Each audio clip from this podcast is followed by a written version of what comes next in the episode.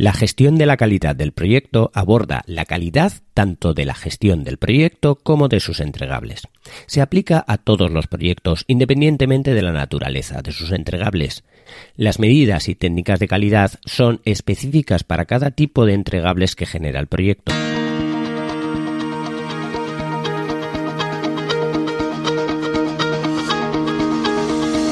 Hola, estás escuchando Proyecta, un podcast de Emilcar FM sobre dirección y gestión de proyectos, metodologías ágiles, Lean, productividad y mucho más.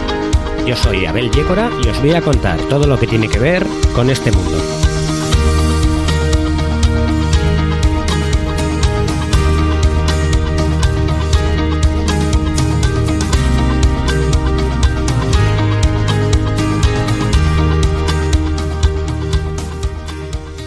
Bueno, en este quinto capítulo os voy a hablar un poco sobre la eh, calidad del proyecto, sobre la técnica ágil de programación XP y sobre el diagrama de causa-efecto de Ishikawa, también llamado como espina de pescado. Así que vamos allá. En un proyecto, la calidad del proyecto está a un nivel eh, tan alto como el alcance o el tiempo. Es algo que se tiene que definir, pero que es muy difícil de definir. Imaginémonos eh, un proyecto pequeño o un proyecto de la vida real que sea, como suelo poner muchas veces, el ordenar un armario. Nosotros podemos tener la ropa y meterla en el armario simplemente colocándola en el armario como primeramente cae, o sea, simplemente poniéndola en el armario. Al final nos va a costar muy poco tiempo, nos va a costar muy poco eh, dinero en este caso y eh, también el proyecto va a llegar a su alcance, que es meter la ropa en el armario. Otra cosa es la calidad de cómo esa ropa está colocada en el armario. Si la colocamos eh, simplemente echándola, la calidad no va a estar eh, al nivel que nosotros quisiéramos para que luego podamos encontrar eh, bien esa ropa o podamos recoger esa ropa con las condiciones adecuadas que luego la vamos a utilizar. Ahí es donde realmente está la calidad de nuestro proyecto, en esas pequeñas cosas que no se pueden medir, pero que se dan por hecho, que se dan por definir dentro del propio alcance. Aunque eh, si cometemos el error de no especificarlas de alguna manera, entonces lo que pasa es que luego nos vamos a encontrar con que el alcance de, ese proyecto o digamos eh, la calidad de ese proyecto no va a ser la que nosotros esperábamos. En la dirección de proyectos y más específicamente en el PMP se divide la calidad del proyecto en tres secciones o en tres procedimientos o en tres procesos, vamos a decir. El primero de los procesos es planificar la gestión de la calidad. En este proceso lo que se hace es eh, definir cuáles van a ser eh, los estándares de calidad, identificar los requisitos de, calidad de ese proyecto y los requisitos de calidad que van a tener los entregables. Y hacer una documentación de todo el proyecto de cómo se va a gestionar esta calidad. El segundo de los procedimientos es realizar el aseguramiento de la calidad. Para explicar este proceso es mejor irnos al tercer proceso, que es el de control de la calidad. El control de la calidad es algo que nosotros ya entendemos muy bien o ya hemos tenido experiencia. El control de la calidad es simplemente medir las piezas que salen o medir eh, el, proyecto con las medidas que ya hemos marcado en la planificación de la gestión de la calidad para saber si eso cumple los estándares de calidad que están marcados o no los cumple. Nosotros cuando sacamos un, proyecto muy grande en el que tenemos que hacer un edificio muy grande, eh, tendremos que controlar la calidad a través de medir si las paredes tienen el grosor o si la calidad del hormigón para hacer los pilares ha sido buena o eh, medir distintas cosas como las alturas, los eh, vamos, aquellos estándares que nosotros hemos marcado en el plan de gestión de la calidad. Entonces, controlar la calidad es controlar que eso que nosotros hemos definido en el plan de gestión de la calidad como que es lo que hay que hacer, se está haciendo. Pero realizar el aseguramiento de la calidad, que es el segundo proceso, es controlar que esos procesos que nosotros hacemos para controlar la calidad son válidos para que la calidad que hemos pedido sea la que tiene que ser. Voy a intentar explicar esto otra vez. Controlar la calidad es controlar que el producto que sale del proyecto es válido según los estándares que nos han pedido. Pero el aseguramiento de la calidad es controlar que esos controles de calidad que hacemos al producto que sale son válidos. Es decir, es controlar lo que controlamos para controlar la calidad. Es controlar que todo lo que estamos haciendo para controlar la calidad es válido. Es como asegurarnos de que lo que estamos haciendo es correcto. Porque claro, nosotros podemos marcar unos estándares de calidad y podemos marcar unos procedimientos para controlar la calidad. Pero ¿cómo sabemos que esos procedimientos para controlar la calidad son válidos para que ese producto que esté saliendo sea de la calidad solicitada? Pues para eso está el aseguramiento de la calidad. Es un proceso que es complicado de entender, pero que cuando lo llevamos a algo eh, práctico es fácil de entender. Es lo típico de quién vigila a los vigilantes. Nosotros tenemos unos vigilantes, que esos vigilantes son el control de calidad, pero necesitamos un vigilante de vigilantes para poder asegurar que esos vigilantes están controlando la calidad de una manera correcta, adecuada y con ello asegurarnos que la calidad del producto que salga al final, la calidad de el entregable del proyecto va a ser la adecuada. Dentro de lo que es la calidad del proyecto, toda la gestión de calidad dentro del PMP orientada a los proyectos siempre va muy alineada con los estándares ISO. Entonces, eh, dentro de esos estándares ISO tenemos que definir o aclarar varios puntos que se marcan tanto en, el ISO como en la dirección de proyectos. Uno de los primeros puntos es eh, que toda la calidad tiene que ir orientada a la satisfacción del cliente. Tenemos que pensar siempre en que eh, el cliente es el que tiene que quedar satisfecho. Por eso la calidad es tan difícil de, definir. Tenemos que entender y evaluar y definir y gestionar los requisitos del cliente de un modo que se cumplan las expectativas del cliente. Siempre tenemos que pensar en eso. Otro de los puntos es la eh, prevención antes que la inspección. Es mucho mejor eh, poner marcadores de calidad antes de que el producto esté terminado para asegurar que el producto va a salir con la calidad necesaria. No es, eh, no es lo mejor poner los medidores cuando el producto ya está terminado, sino poner los medidores antes. Por ejemplo, en el ejemplo que hemos puesto antes de las paredes eh, de, un edificio, no eh, es mejor eh, asegurarnos que los ladrillos que vienen son del tamaño que tienen que venir que no medir las paredes cuando ya los ladrillos eran anchos porque han venido. Porque es mejor siempre prevenir eh, el, fallo del producto final que inspeccionar el producto final y desechar aquellos que eh, han sido defectuosos.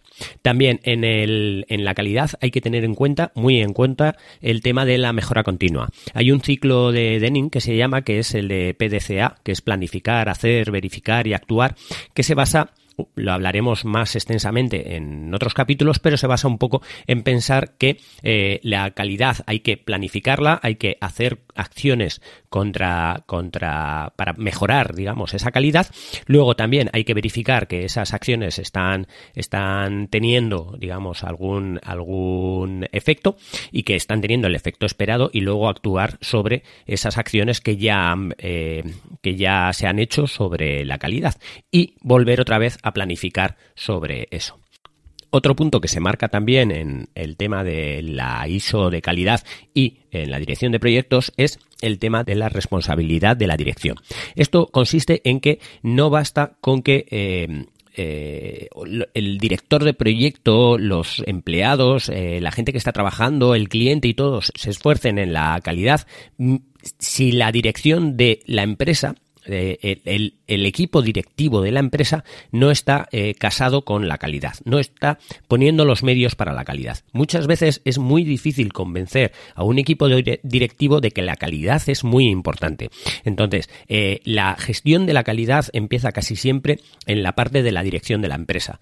Eh, la empresa, el, equipo directivo, por norma general, lo que quiere es producción, hacer que las cosas salgan rápido y que salgan bien y que se vendan rápido. Pero hay que tener eh, hay que declarar eh, muchos eh, esfuerzos, hay que poner muchos esfuerzos en la gestión de la calidad. Y quien tiene que apoyar en primera instancia esa gestión de la calidad tiene que ser la dirección de la empresa. Porque si la dirección de la empresa no confía en que tenga que poner medios para la calidad, entonces el resto deja de ser importante. Quiere decir que cualquier em, empleado o cualquier director de proyectos que esté por debajo de la dirección intentando gestionar de la manera más óptima la calidad no le va a servir como, como explicación hacia los gerentes de la empresa, ya que los gerentes no le van a dar importancia a ese tiempo que está utilizando ese director de proyectos en gestionar y en mejorar la calidad del producto que va a salir al final. Por último, hay que tener en cuenta también el costo de la calidad. El costo de la calidad se refiere a cuánto en realidad nos va a costar eh, esas medidas que vamos a tomar como calidad. Eh, habría que interpretar que cuando el, costo de la calidad es superior al costo que va a tener eh, la falta de calidad en esas piezas o en ese resultado del proyecto, entonces no tenemos por qué eh, asimilar ese costo de calidad. Un ejemplo es si nosotros queremos, eh, por ejemplo, comprar ladrillos, esos ladrillos, el que sean de una calidad superior o inferior, puede que no influya en el, en el resultado final de la pared.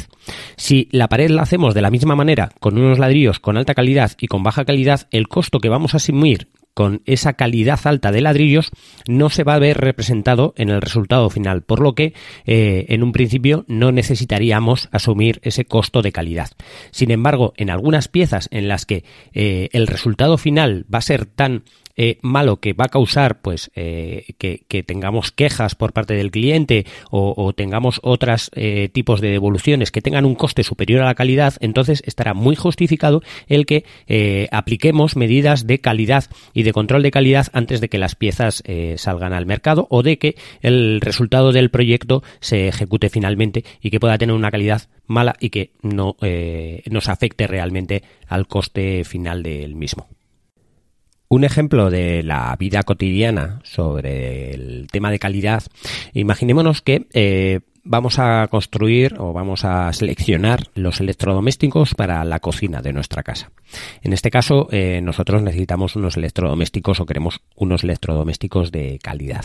Entonces nos vamos buscando marcas, vamos buscando eh, en foros de internet, pues cuál es el, estándar de calidad, cuáles eh, la las opiniones que está dando la gente sobre, sobre ese producto y luego nos decidimos pues por comprar una marca de alta calidad para que eh, pues para garantizarnos que ese producto nos va a durar varios años y que cumple con unos estándares y varias cosas, como por ejemplo el consumo energético y todo eso. Esto nos está dando como resultados el que estamos haciendo una auditoría previa y estamos eh, eh, seleccionando de alguna manera cuáles son nuestros requisitos de calidad para un producto. Es algo que es muy difícil de medir o de explicar. No podemos ir al supermercado o, incluso contar a los amigos es que hemos comprado eh, este electrodoméstico porque es de más calidad, pero no le podemos explicar pues es de más calidad porque por algo en concreto. ¿Por qué? Pues básicamente es porque mi satisfacción como cliente y la satisfacción de varios clientes que, han puesto esas opiniones en los foros es buena, es, es, de que el producto dura varios años, de que él está muy bien eh, construido, de que, de que hace poco ruido, de ciertas cosas que son medibles pero que son muy complicadas de, de explicar. En este caso estamos seleccionando o haciendo un plan, ¿vale? Para eh, comprar los productos de, digamos, los electrodomésticos para nuestra cocina y les estamos poniendo unas medidas. El tema del control de calidad, lo que haríamos es, una vez que los productos están ya en casa y bien colocados, pues el control de calidad sería, pues en el caso de la lavadora, controlar que realmente la ropa sale bien lavada, que sale eh, como tiene que salir, que no tiene problemas o que no se rompe o que no se desgarra. En el caso de si tuviéramos una secadora, pues que sale lo suficientemente seco. En el caso de un frigorífico, pues que, que enfría, que no, que si es no frost, que no, no produce congelado. En el caso de un horno, pues que calienta bien y, todo eso. Pero también hay que analizar muchas veces el coste de la calidad. En este caso puede que hayamos seleccionado un horno muy bueno, que tenga pirólisis, que tenga ciertas calidades o ciertos modos, por ejemplo, que pueda funcionar con varias eh, eh, calentadores o con, o con, ventilador o con cualquier cosa y que eh, ese horno lo hayamos seleccionado por esa calidad, pero que solo lo utilicemos pues dos veces al año, tres o diez veces al año que igual eh, nos hubiese costado mucho menos el bajar esa calidad de ese producto sabiendo que solo lo vamos a utilizar varias veces y que podemos asumir ese coste de, de, el producto mal hecho para las veces que lo vamos a usar. Entonces, ahí es donde está ese, ese impasse de que hay que analizar si muchas veces nos cuesta más el seleccionar eh, eh, o el pagar la calidad que el asumir eh, la falta de calidad en ese producto. Tendríamos que analizar todas esas cosas eh, una a una, no coger un conjunto en sí porque pensamos que la calidad tiene que ser así o así. Hay que analizarlo todo y eh, una vez que lo tenemos analizado y distribuido y bien marcado, pues podremos justificar realmente de cara a nosotros y de cara a aquellos que nos puedan supervisar por qué hemos seleccionado eso y cuáles son nuestros estándares de calidad y cuál es la justificación para que todo tenga que salir así.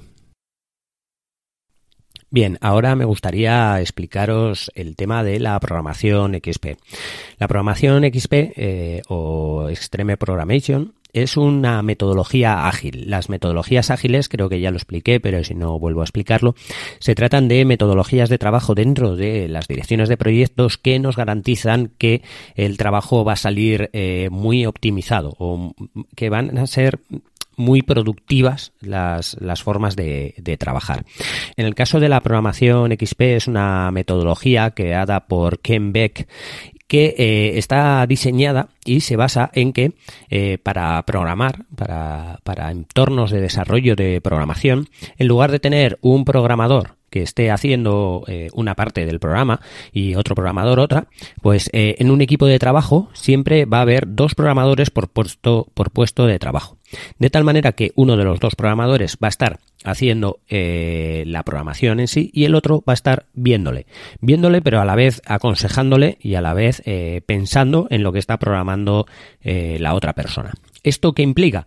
Implica como como cosa negativa que tenemos a dos programadores y solamente uno de ellos es productivo, ya que el otro no va a producir el programa, no va a desarrollar, ¿vale? Pero lo bueno es que el software que salga va a salir muy optimizado, muy bien desarrollado y además ya supervisado. Quiere decir que el otro programador va a saber eh, o va a estar encima para poder visualizar y, garantizar que ese software que está programando el primer programador que está desarrollando está ya supervisado por un segundo programador que puede eh, darse cuenta de ciertos fallos que se puedan que puedan ocurrir en ese código o incluso de eh, pues eh, cosas que el primer programador no sepa en ese momento resolver pues el segundo le ayuda a resolver al primero aparte de eso en, en la metodología de programación extrema implica también que tiene que haber una persona del cliente en el equipo de trabajo. El equipo de trabajo pueden ser 10 programadores y 10 que están supervisando, pero tiene que haber una persona que es eh, de equipo del cliente. O sea, tiene que haber una, una persona que es del, del, cliente final. Esa persona se va a encargar dentro de todo el equipo de eh, supervisar o de, mm, digamos, decidir qué cosas de cambio continuo o cambio momentáneo tienen que ocurrir. De tal manera que eh, lo que garantiza esto es que si algún programador tiene una duda sobre dónde colocar un botón, sobre si ese botón tiene que ser más grande o más pequeño, siempre va a haber alguien del cliente que en ese momento va a eh, contestar a esa pregunta. Y no se, no se ralentiza o no se retrasan las decisiones o, el programador no tiene que hacer algo supuesto que luego pueda cambiar, sino que en ese momento se toma una decisión y se completa. Claro está, estos son decisiones pequeñas que, eh, digamos, no importan mucho al desarrollo del programa final, pero sí al eh, trabajo del, del día a día. Y otra de las cosas que tiene la programación extrema es que eh, los equipos de trabajo van rotando. No siempre está el mismo de supervisor y el mismo de programador, sino entre ellos se van cambiando y los módulos que van desarrollando también se van intercambiando entre las parejas de programadores. Y las parejas de programadores no siempre son las mismas, sino que las personas se van cambiando. De tal manera que eh, se consigue con todo esto que la mayoría de los programadores que estén en un equipo de trabajo conozcan todo el código del software de de, toda, de todos los módulos que eh, comprendan un programa. De esta manera, lo que se consigue también es que si por algún motivo alguno de los programadores falla, ese código que ha desarrollado ese programador no, no, no, no se queda estancado, porque otros programadores ya han eh, desarrollado sobre ese programa. Tanto la persona que ha estado supervisándole en, en sus tareas como eh, aquellos programadores que por los turnos rotatorios han estado en ese módulo desarrollando. Llevando esto a la vida cotidiana, lo hemos practicado muchas veces, probablemente en alguna cena con unos amigos en alguna bodega o en algún sitio, eh, en el que eh, solo parte de ellos se dedican a hacer la, la, comida o a hacer la cena y hay otro tipo, hay otra gente, otros, otra parte de, de, los amigos que se encargan un poco pues de hacer todas las labores de trabajo que puedan ser pues el, el poner la mesa, el preparar las cosas o el distribuir los entrantes o cualquier cosa. Este tipo de trabajo la mayoría de las veces pues se suele hacer por parejas. No es que uno lo haga y el otro lo supervise, pero sí que muchas veces eh, pues hay gente que está supervisando y otros que están haciendo y no es una cosa antinatural, es algo que más o menos se va haciendo. Lo que se consigue con esto es que haya eh, correcciones a tiempo real mientras alguien está haciendo el trabajo y sin que al, ese que está haciendo el trabajo se sienta atacado porque alguien le corrija. Pues si alguien está poniendo los tenedores en su sitio y se deja un tenedor, pues viene otro y deja el tenedor. No es una cosa mm, eh, que, que, se esté controlando o que alguien esté encima mandando ni nada de eso. No, está apoyando está simplemente ayudando a ese primero que está haciendo el trabajo. En el tema también de que el cliente siempre esté involucrado en el desarrollo, pues pasaría aquí también en la cena lo mismo. Eh, aquellos que están dirigiendo o aquellos que están eh, gestionando la comida, pues también están supervisando un poco pues cómo se está poniendo la mesa, que se esté poniendo bien las bebidas o cualquier tipo de cosa. Esto es un, eh, digamos, un trabajo en equipo que naturalmente se está gestionando de una manera en la que hay unos que trabajan y otros que están supervisando. Y no es algo de, que tengan eh, mejor trabajo los que están supervisando que los que están trabajando, porque muchas veces esto se intercambia. Aquel que estaba mirando o, digamos, controlando que los cubiertos están bien puestos es el que está poniendo las botellas en realidad. Entonces todo el mundo más o menos trabaja lo mismo, pero unos se están apoyando a otros de tal manera que lo que se consigue es que algo que eh, se podría hacer, digamos, o, podrían hacerlo muy separadamente entre los equipos de trabajo y que cada uno hiciera algo eh, único y que eh, si tiene un fallo en eso no sería corregido, eh, a hacer algo en el que unos están apoyando a otros por medio de una autosupervisión y de esa manera el resultado del trabajo siempre queda mejor que si se haría de manera individual por concretar los puntos claves de la programación XP, nos tenemos que centralizar en que el desarrollo tiene que ser iterativo e incremental.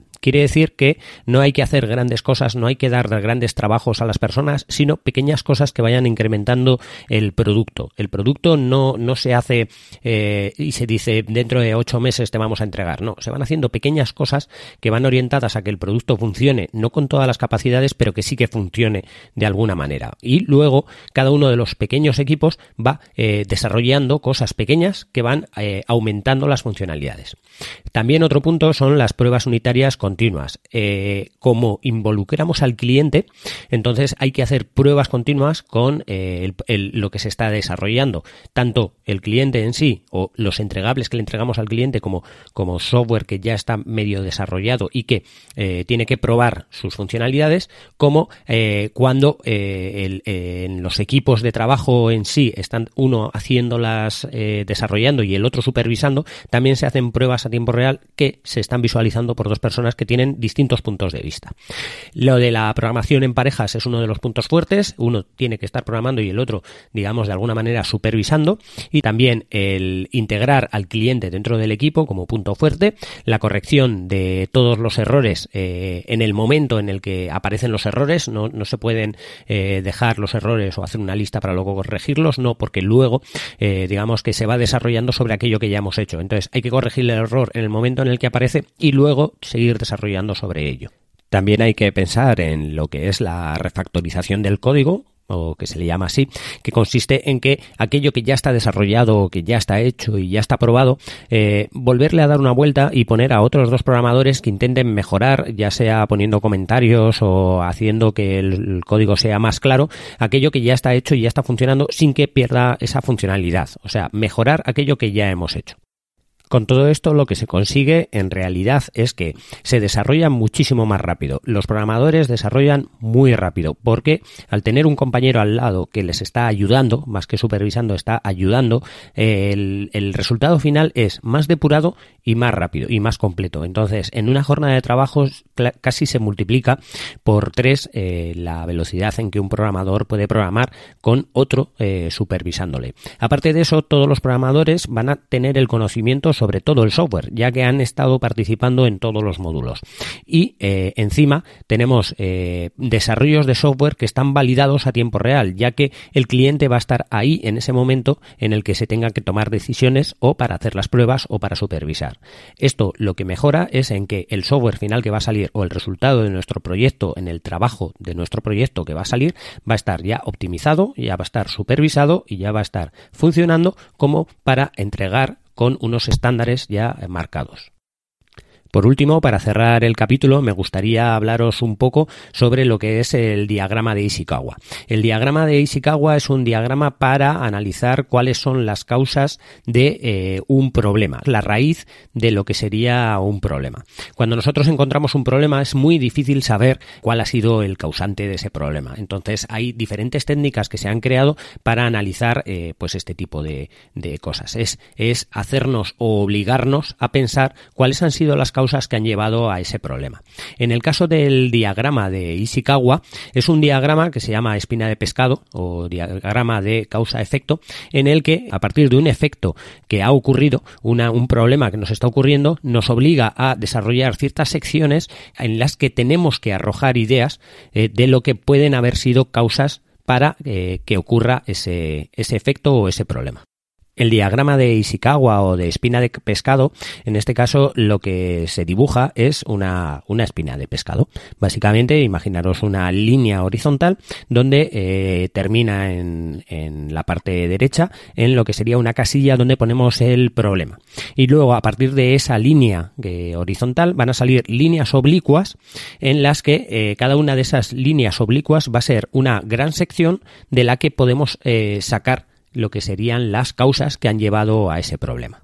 En la mayoría de los proyectos estas causas ya están marcadas o digamos estas grandes secciones ya suelen estar marcadas en muchas de las ocasiones directamente en lo que es la dirección de proyectos o lo que es eh, los sistemas de Lean se suelen poner las 5 M's, ¿vale?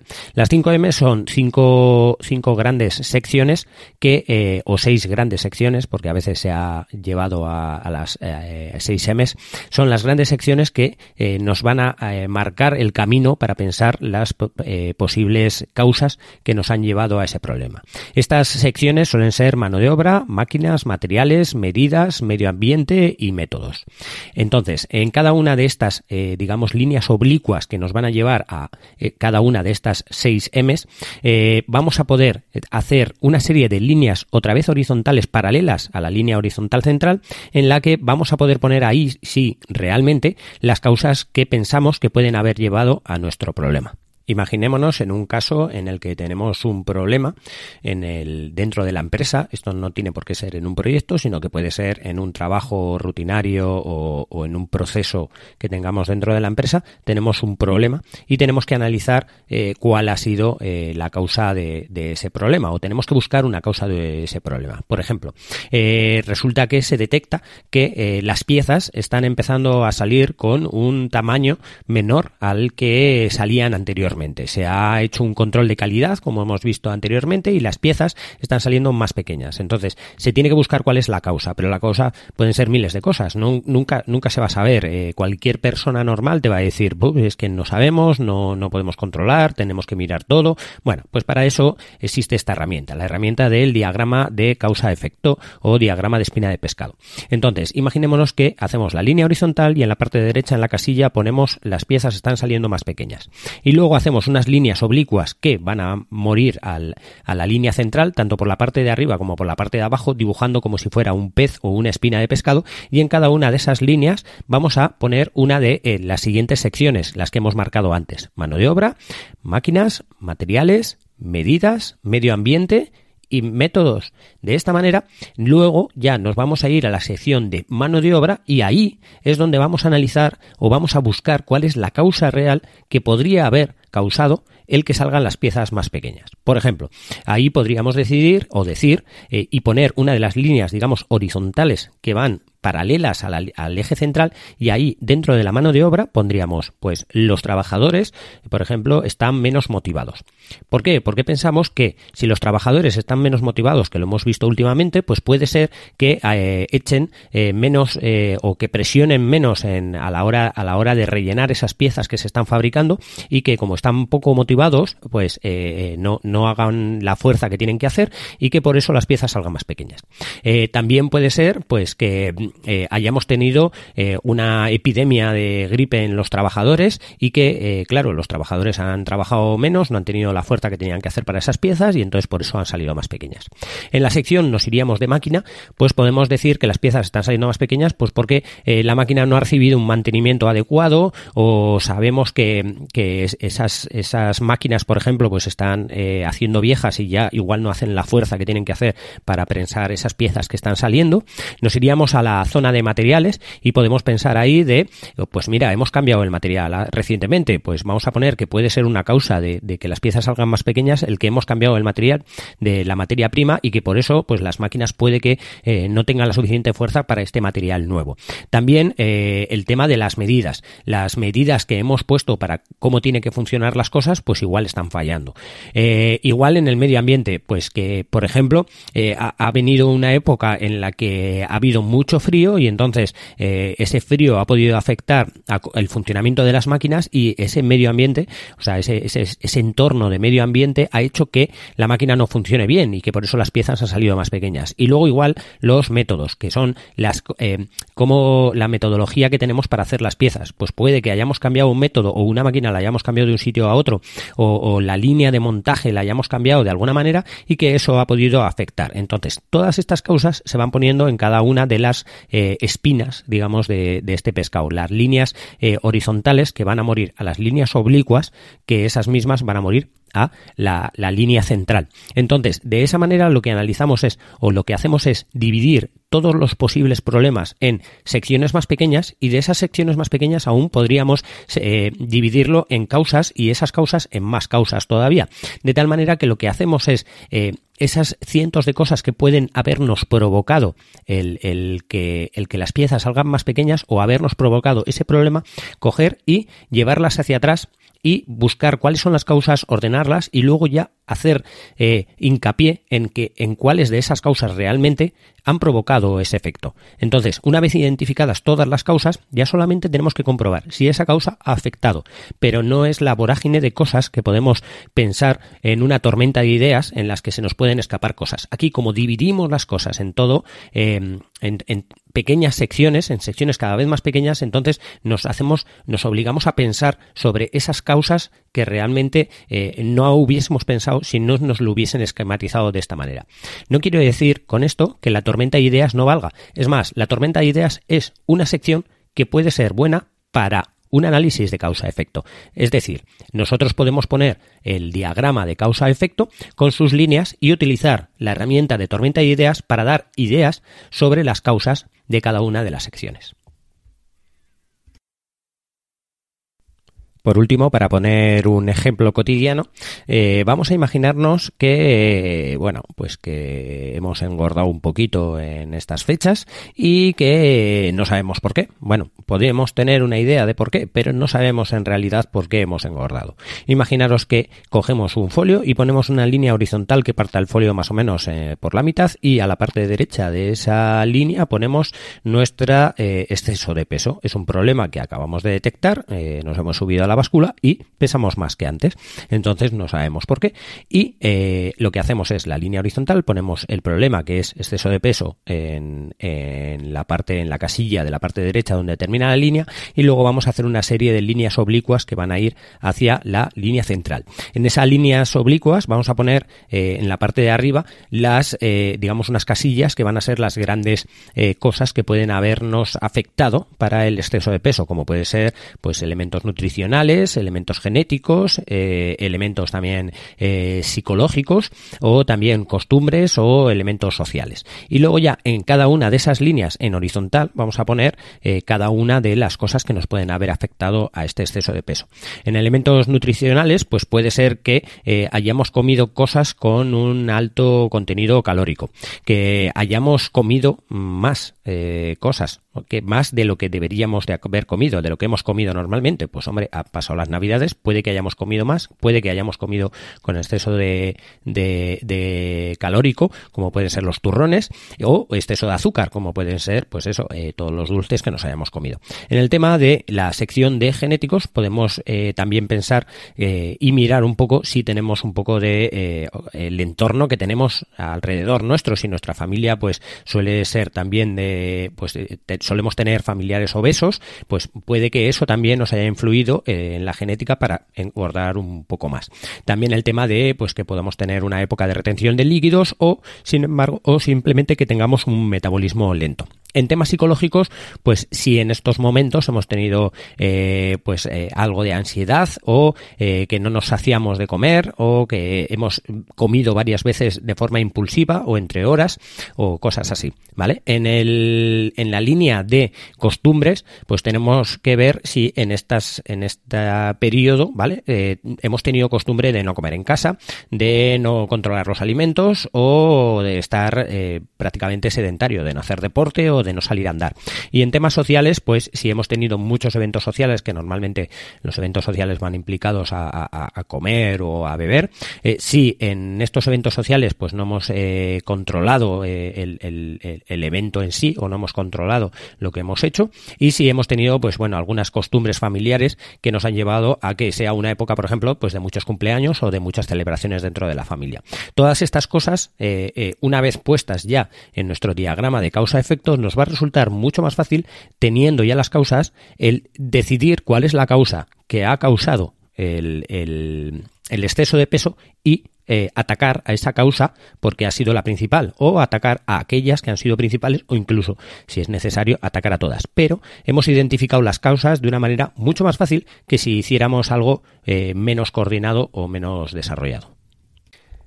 Antes de cerrar el capítulo, me gustaría dar las gracias a aquellos que han hecho un comentario en alguna de las plataformas, bien iVoox o bien iTunes, y me gustaría animaros a que hagáis comentarios. A mí la verdad es que me ayuda mucho a saber que hay alguien detrás del micrófono y a pensar en cómo comunicar y mejorar en un principio este podcast. Por ejemplo, ha habido una persona que sí que me ha aconsejado que ponga más ejemplos cotidianos, así que en este capítulo y en los siguientes intentaré poner un ejemplo cotidiano para cada uno una de las situaciones que pongo.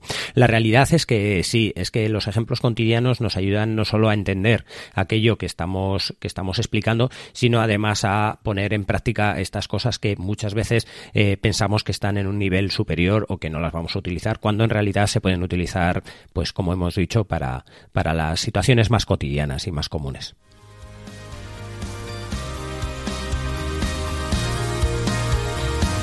Y hasta aquí el capítulo de hoy. Muchas gracias por escucharme. Tenéis todos los medios de contacto y la información y enlaces de este capítulo en emilcar.fm barra proyecta, donde espero vuestros comentarios. Hasta el próximo capítulo y no os olvidéis de que lo bien planificado, bien sale.